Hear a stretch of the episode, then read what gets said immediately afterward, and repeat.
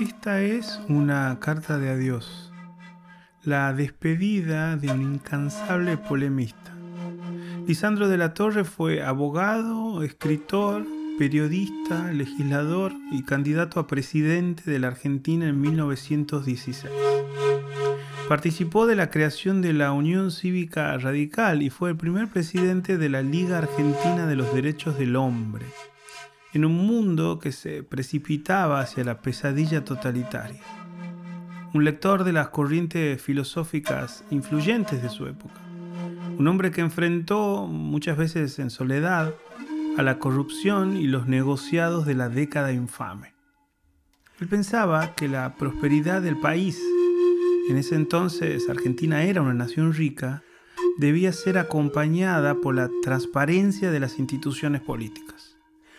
Hablaba de la descentralización del poder de las provincias, defendía la reforma electoral de Sáenz Peña, pensaba que había que limitar el poder de los gobernantes. En fin, puntos relevantes para consolidar una verdadera democracia. Como senador presentó un informe contundente sobre los perjuicios del acuerdo entre Argentina e Inglaterra por el comercio de carne, algo que ponía en evidencia las corruptelas del gobierno de Agustín P. Justo. En 1937, cansado ya de luchar contra un sistema de corrupción que involucraba a grandes funcionarios, De la Torre presentó su renuncia al Senado y se fue a su casa. Escribía algunos artículos, salía cada tanto a dar conferencias. La última fue un año antes del inicio de la Segunda Guerra Mundial.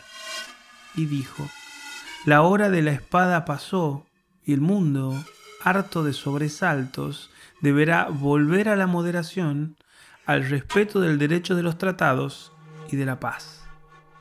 En 1939 puso fin a su vida con un disparo al corazón antes dejó esta carta a familiares y amigos.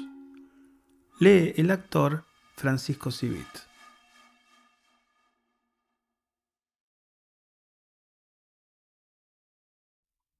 Queridos amigos, les ruego se hagan cargo de la cremación de mi cadáver.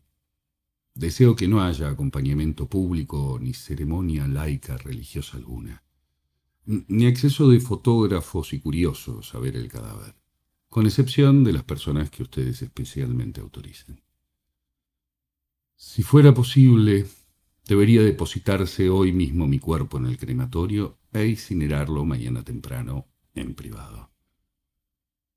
Mucha gente buena me respeta y me quiere y sentirá mi muerte.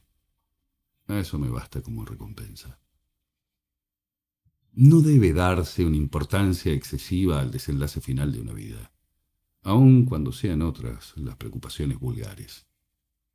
Si ustedes no lo desaprueban, desearía que mis cenizas fueran arrojadas al viento. Me parece una forma excelente de volver a la nada, confundiéndose con todo lo que muere en el universo. Me autoriza a darles este encargo, el afecto invariable que nos ha unido. Adiós. Lisandro de la Torre. Epistolar. Antología de lo íntimo.